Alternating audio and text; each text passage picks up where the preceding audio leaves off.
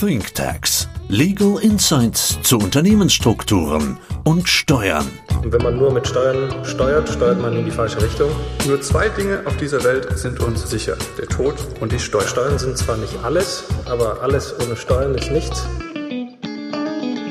Herzlich willkommen zu einer neuen Folge ThinkTax. Ich freue mich, dass heute wieder Christoph und Pavel mit im Studio sind. Guten Morgen, Christoph und Marc. Hallo. Heute haben wir uns mal wieder getroffen, weil es wieder einen aktuellen Fall zu besprechen gibt.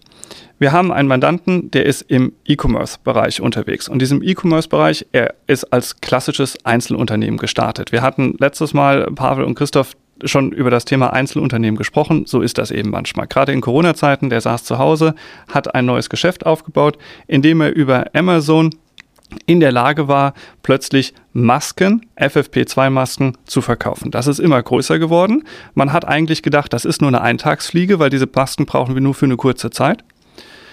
Jetzt hat sich herausgestellt, wir werden sie länger tragen müssen, als uns vielleicht allen lieb ist, aber sein Geschäft boomt. Damit hat er selbst gar nicht gerechnet. Er ist halt einfach mal gestartet. Klassischer Einzelunternehmer.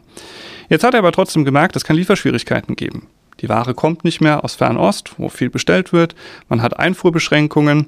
Wir haben das Problem, manchmal steht ein Schiff irgendwo quer und man kommt nicht mehr, äh, die Ware kommt nicht mehr dort an, wo sie ankommen soll. Jetzt kam er zu uns und sagte, er sieht schon ein Haftungsthema für sich. Macht es nicht Sinn, dieses Einzelunternehmen in eine GmbH umzuwandeln? Wie auch immer das funktionieren mag. Ein absoluter Klassiker, den wir, glaube ich, alle von uns permanent auf dem Tisch haben. Lasst uns doch mal überlegen, wie würde es funktionieren, ein Einzelunternehmen in eine GmbH umzuwandeln. Ja, also ich würde sagen, einfach einbringen, das Einzelunternehmen, seinen Betrieb in eine GmbH einbringen und ähm, fertig. Aber Dann brauchen wir noch etwas für zwölf Minuten. Einverstanden, bevor wir die Folge jetzt direkt zumachen. Er sagte auch, warum übertragen wir nicht einfach alles an eine GmbH? Ich gehe her, ich habe heute mein Einzelunternehmen, Christoph, wir machen eine neue GmbH und ergebe ich alle Verträge und alles, was ich habe. Im Prinzip Problem gelöst. Ja, er muss halt jeden einzelnen Vertrag übergeben. Ja, und äh, steuerlich wäre das äh, insoweit erstmal unproblematisch, weil äh, das, diese Einbringung würde ich zu Buchwerten hinbekommen. Hätte dann aber, was wir auch schon mehrfach hatten, quasi diese siebenjährige Sperrfrist, dass er die Anteile an der GmbH, die er dann für seine Einbringung erhält, äh, für sieben Jahre eben nicht verkaufen kann. Aber vor der Einbringung kann ich nicht einfach morgen mein Geschäft, was ich heute habe, unter der GmbH fortführen. Ich sage einfach, ich mache heute einen Cut und all das, was ich mir erarbeitet habe, mache ich heute, was ich heute als Einzelunternehmen mache, mache ich morgen unter der GmbH. Ja, kann ich auch. Äh, das wird aber einmal zur Aufdeckung aller stillen Reserven führen, äh, weil das quasi eine verdeckte Einlage des Einzelunternehmens wäre. Äh, und bei der verdeckten Einlage werden alle stillen Reserven bei ihm ähm, gehoben, werden mit, mit Höchststeuersatz besteuert und die GmbH hat dann quasi neues Abschreibungsvolumen generiert. Ich glaube, da müssen wir unseren Zuhörern etwas helfen. Ähm, Einbringung ging, verdeckte Einlage nicht.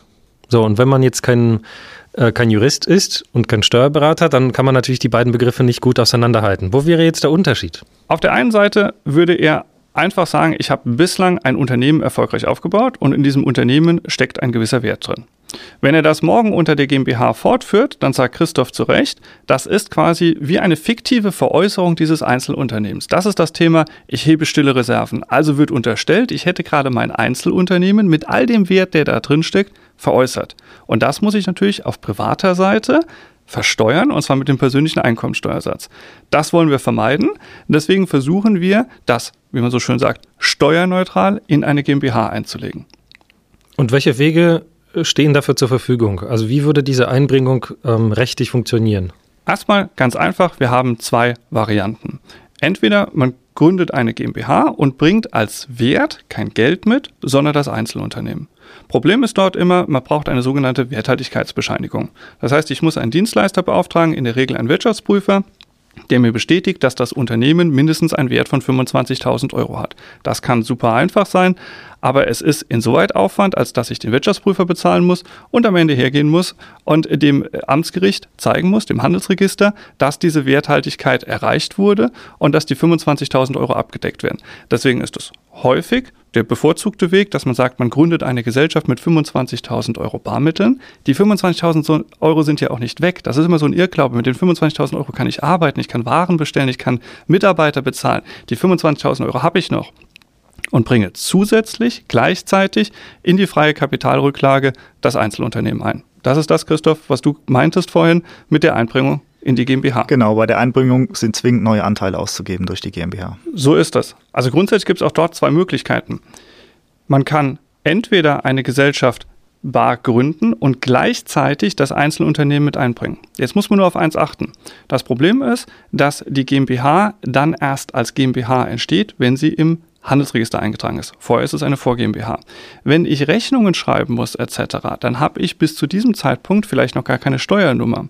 Weshalb es sein kann, dass ich unter der neuen Flagge der GmbH zwar die Rechnung schreiben müsste, weil das Einzelunternehmen sofort eingebracht ist, die Rechnung aber noch nicht schreiben kann, weil ich noch keine GmbH habe.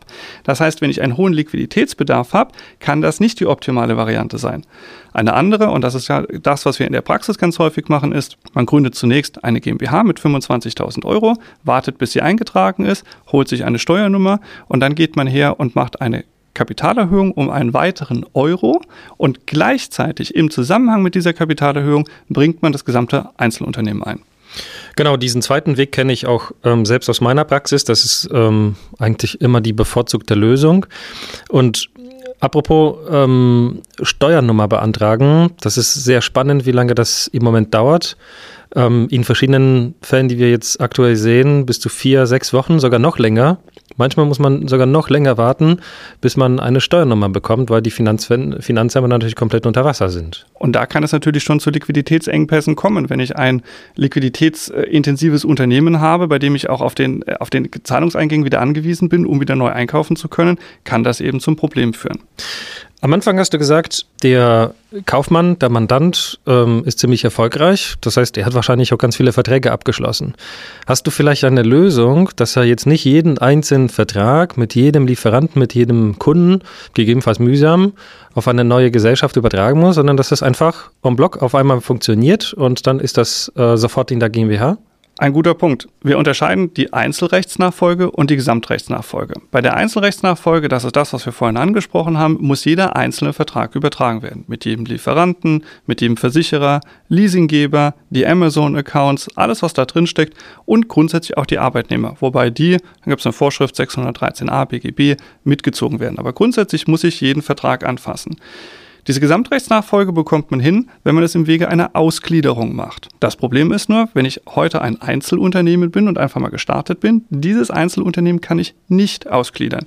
Ich muss einen Vorschritt machen und zwar dieses Einzelunternehmen ins Handelsregister eintragen lassen als sogenannter eingetragener Kaufmann. Und wenn ich diesen etwas formalen Schritt gemacht habe, dann kann ich eine Ausgliederung machen. Und diese Ausgliederung führt dazu, ich habe im Prinzip einen eingetragenen Kaufmann, ich habe eine GmbH auf der anderen Seite und jetzt wird das Einzelkaufunternehmen ausgegliedert auf die GmbH und jetzt tritt Pavel genau dieser Fall ein, dass alle Verträge mitgezogen werden.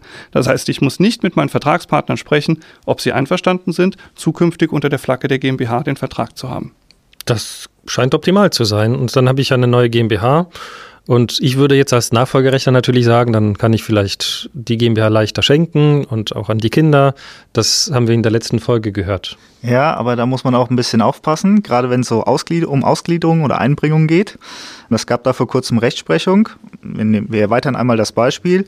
In dem Einzelunternehmen gab es gewisse Cash-Reserven, die in Wertpapiere angelegt wurden. Und die werden, die wurden jetzt vor über zwei Jahren äh, angelegt. Das ist grundsätzlich erstmal unproblematisch, werden aber jetzt quasi im Rahmen der Ausgliederung auf die GmbH übertragen.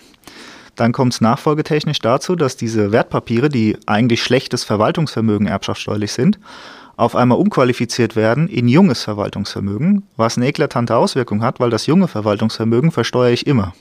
Also wenn der Weg ist, eine Ausgliederung und danach sofort schenken, habe ich da eventuell ein Thema.